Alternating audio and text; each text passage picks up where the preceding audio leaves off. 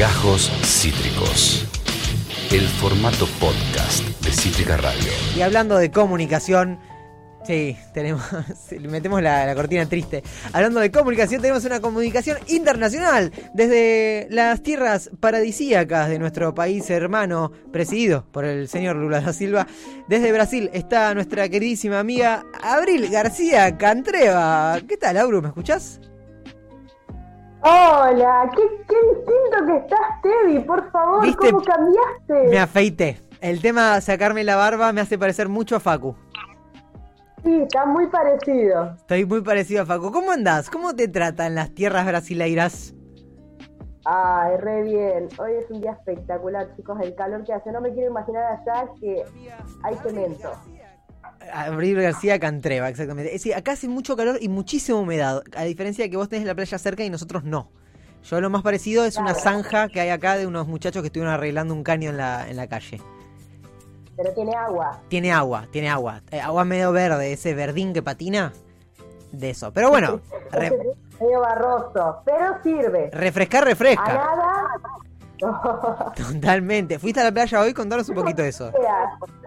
Fui, fui. Qué Fui a la lindo. playa hoy a la mañana. Hermoso, chicos. Por Dios. Qué lindo es vivir cerca de la playa. La verdad, la verdad, que no sé porque no me pasa. Así que no, no sabría Pero te lo imaginás. Pero me te lo lo has puedo- imaginado. Me lo puedo imaginar muy bien. Es increíble, yo la sigo a Abril García Cantreva en Instagram. eh, y es increíble cómo solo con el hecho de pisar suelo brasilero, tus habilidades futbolísticas disparan a niveles estratosféricos. De repente Abril eh, es. Muy buena. Está cerca de ser convocada al seleccionado mayor de fútbol femenino. Y que cuando te rodeas de gente buena, tus, tus, tus talentos se enaltecen. Totalmente. Es Eso le, así. eso le pasa a Tevi conmigo. Desde que se empezó a juntar conmigo, a él le fue muy bien. Muy bien. A vos no. A mí no. sí. Y date cuenta, él está reunido con Bill Gates y Soros en la casa de Putin ahora mismo y yo estoy acá haciendo el programa de radio. Pero bueno, Y vos lo estás suplantando. yo lo estoy suplantando. Lo bueno es que yo estoy hablando con vos y él no. Eso me pone inmensamente feliz. Así que, Eso es un privilegio que pocos tienen, amigo. Es vale ver- más que hablar con cualquier, con cualquier persona. es verdad. Y encima vos me vas a hablar del futuro o algo así. ¿De qué me vas a hablar? Uh, y más o menos, viste que la voy a pilotear. La vas a Te voy pilotear. chapucear un poco, pero eso se sabe. Bueno, pero dos, tres puntas vamos a tirar. Más o menos, yo quiero saber. eh, eh, sabe. Total, es- Total, sabe. acá mentí que es lo mismo. Mira, mienten en los grandes medios de comunicación. Nosotros que somos el más grande de todos, no vamos a mentir. Escuchame una cosita. Escucha, eh, nos vas a hablar de astrología, ¿verdad? ¿Cómo empezó este, este, este año nuevo? Ay, chicos, mucha energía, mucha energía. Sí, les voy a hablar de astrología y específicamente de lo que estuvieron pasando tipo estas últimas semanas, eh, a partir como desde que empezó febrero hasta, hasta el día de los enamorados voy a abarcar, porque Upa. más no me da, ahí se termina mi vida. Y en el Día de los Enamorados es un antes y un después. Totalmente. Es como el día de tu nacimiento. Bueno, ¿qué estuvo pasando astrológicamente? Tuvimos algo, un evento que es siempre bastante importante para la astrología, que son las lunas llenas o las lunas nuevas. Bien. Porque, ¿qué pasa? Lunas nuevas marcan inicios, lunas llenas marcan finales. Entonces es como un antes y un después en tu vida, no tan drástico, pero hablando astrológicamente, sí. Eh, acabamos de pasar por una luna llena en Leo. Bien. ¿Qué eh, implicó esto este fin de semana que pasó? Leo trae, es una energía, es, Leo es un signo de fuego, entonces siempre que hablamos de los signos de fuego es una energía eh, como potente. No es lo mismo hablar de un signo de agua que maneja por ahí una energía más emocional, más fluctuante, más que digamos que tiene que ver más con lo que uno siente, con lo que uno vive emocionalmente, y los signos de fuego tienen que ver más con la acción. Te caga palo, digamos. Con- Exactamente, es literal, es esa persona que vos decís, uh, esta me va a cagar a palo, lo ve y me decís, me caga a palo. Te caga palo, está Eso bien. es, el fuego. O sea, la Te luna- Y te prende, te, te, te, te, te hace activar, o sea, a ver, hermano, levantate, como que no te puedes quedar. Con razón yo te- vengo teniendo un febrero que de rep- eh, empezó febrero y pa, pa, pa, pa, pa, como muchas cosas juntas. Sí, una energía muy potente. Mirá vos. Eh, aparte, bueno, yo sé tu carta, vos tenés ascendente en Aries, Pacu. Oh, pa, pero ¿qué es esto? ¿Me estuviste espiando? Te estuve espiando Sí. desde, desde que sos chiquito. Antes de conocerte, yo tipo Truman Show. Sí, yo tengo ascendente en Aries y, y es fuego. ¿Y qué tiene eso?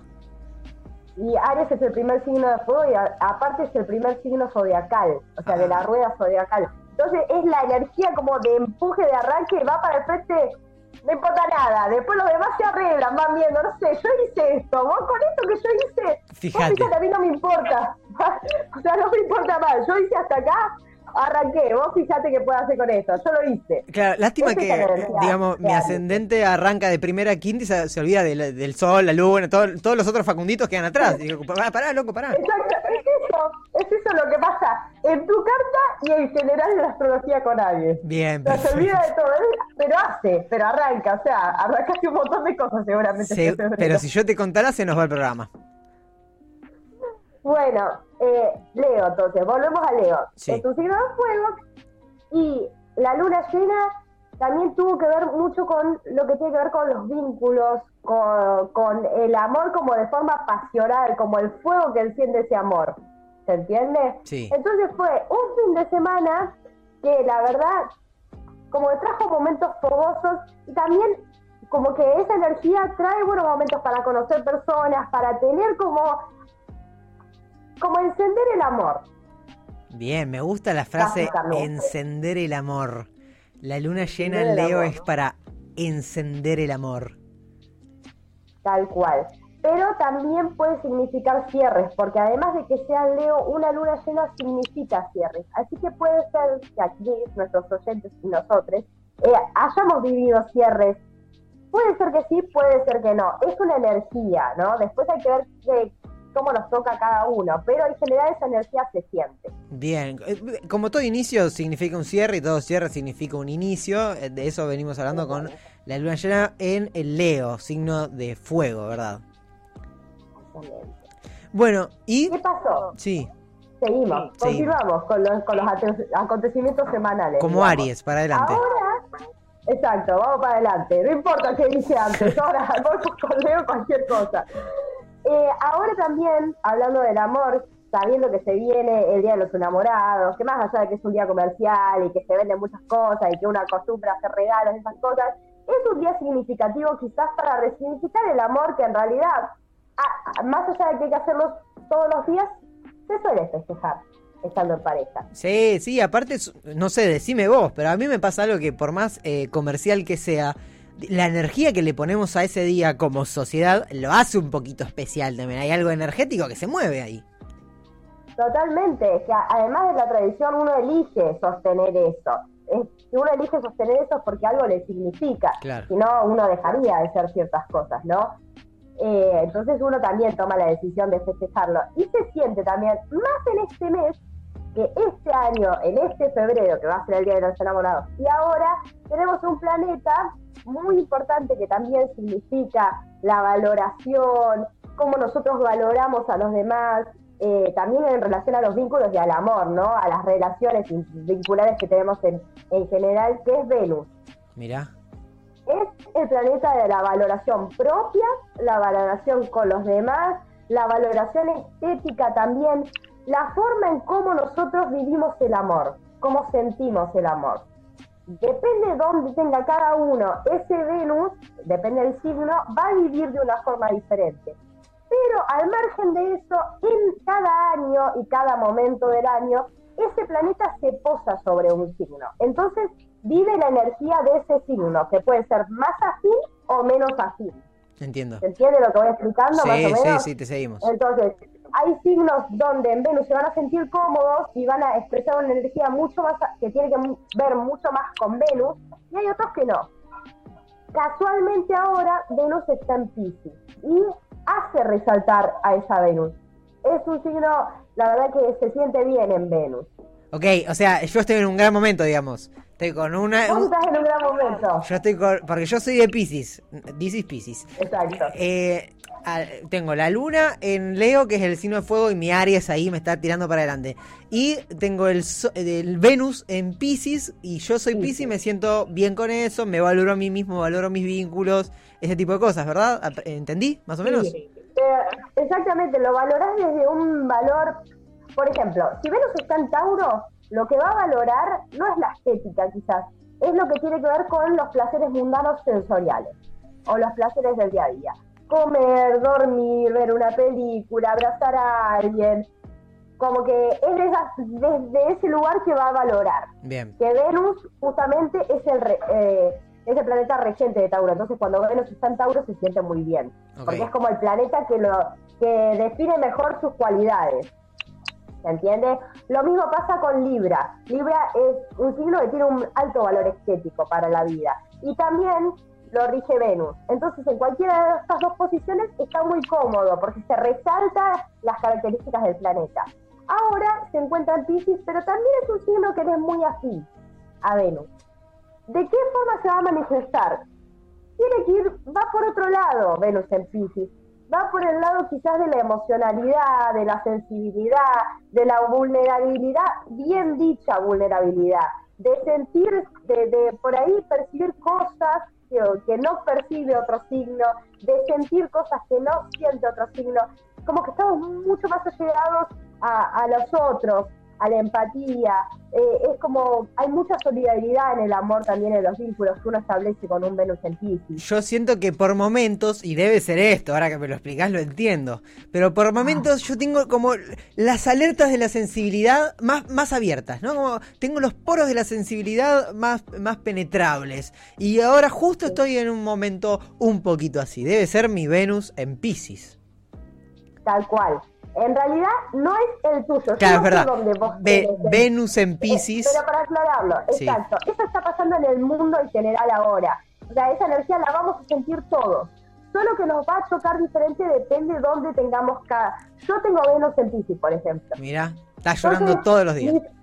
exacto. Mi forma de vivir el amor en general y la sensibilidad que yo tengo con las personas quizás tiene que ver con, con, con otra percepción del amor, ¿no? con algo que uno siente mucho más las cosas, con cualquier posición que tenga en Pisces, uno siente mucho más, que hasta es inexplicable con palabras cómo es que uno siente. Qué hincha Está mucho más, está mucho más como absorbente, es como una esponja del otro.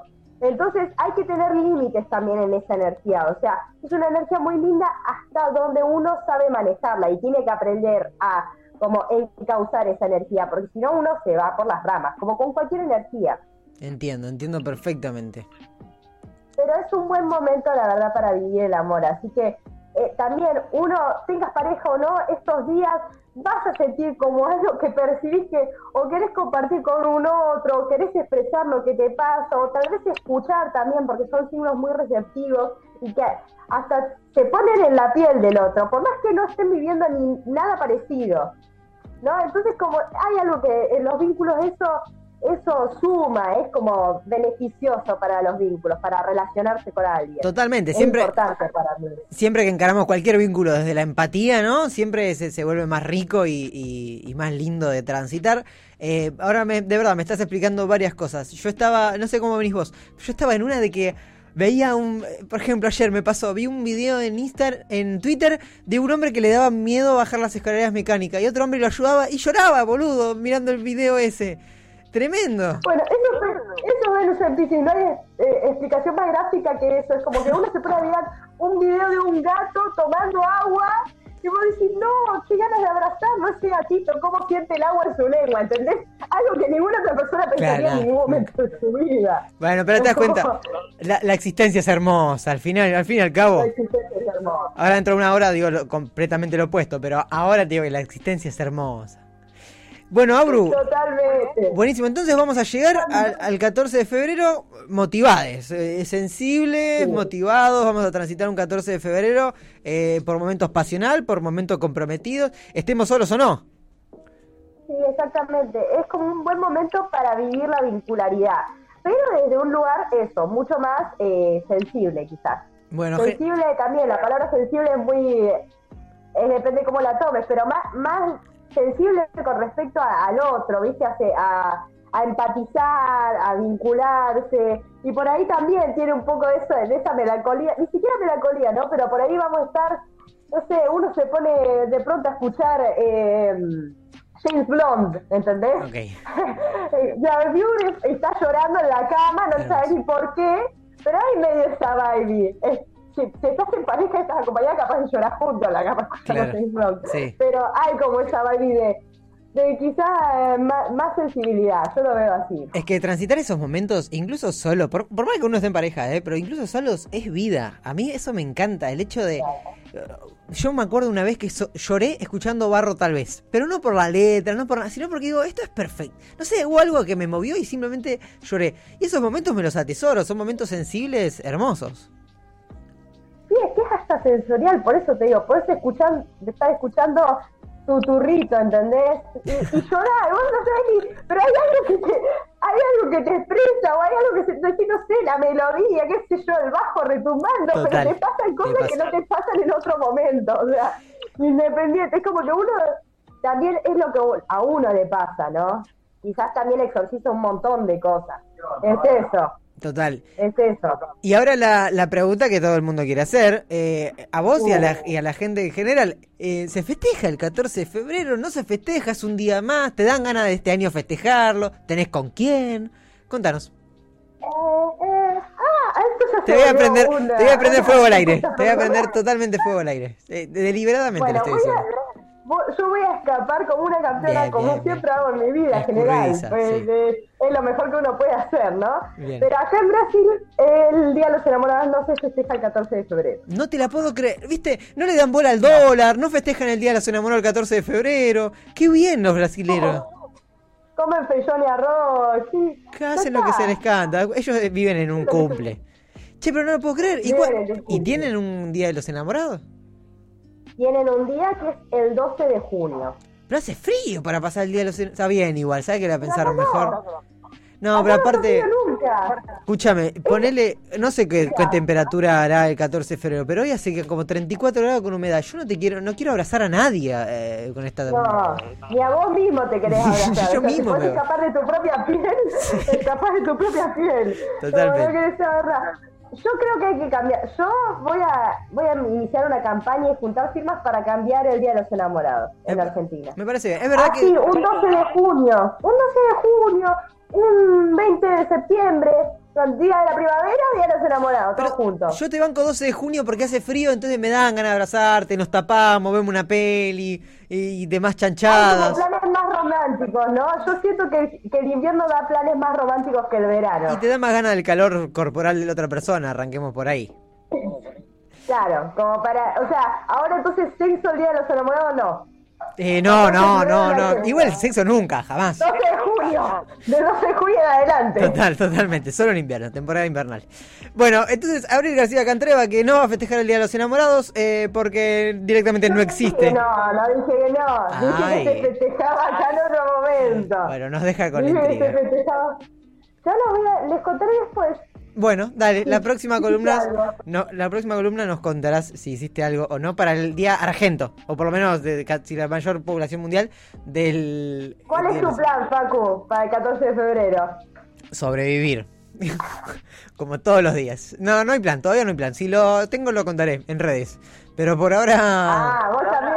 Mirá cómo debe ir al escapista, pero vos tenés que. Mirá que yo ahora corto la grabación, vos te quedás acá. Es verdad, Vas yo- a tener que dar explicaciones a tu oyente. Ahora no sé. viene, viene Franco Feliz y me va a preguntar que voy a hacer el, el Día de los Enamorados y no voy a poder escapar porque como corto la transmisión, Franco va a estar acá al lado mío y bastante grandote aparte, así que no, no, no voy a poder escapar, voy a tener que hacer frente a sus preguntas. Abru, gracias por compartir este ratito, nos aclaraste el panorama. Gracias, gracias a todos. Vale, sea una buena semana y que disfruten. Dale, lo mismo para vos, Abril García Cantreva, desde Brasil. Esto fue Gajos Cítricos. Encontrá los contenidos de Cítrica Radio en formato podcast en Spotify, YouTube o en nuestra página web.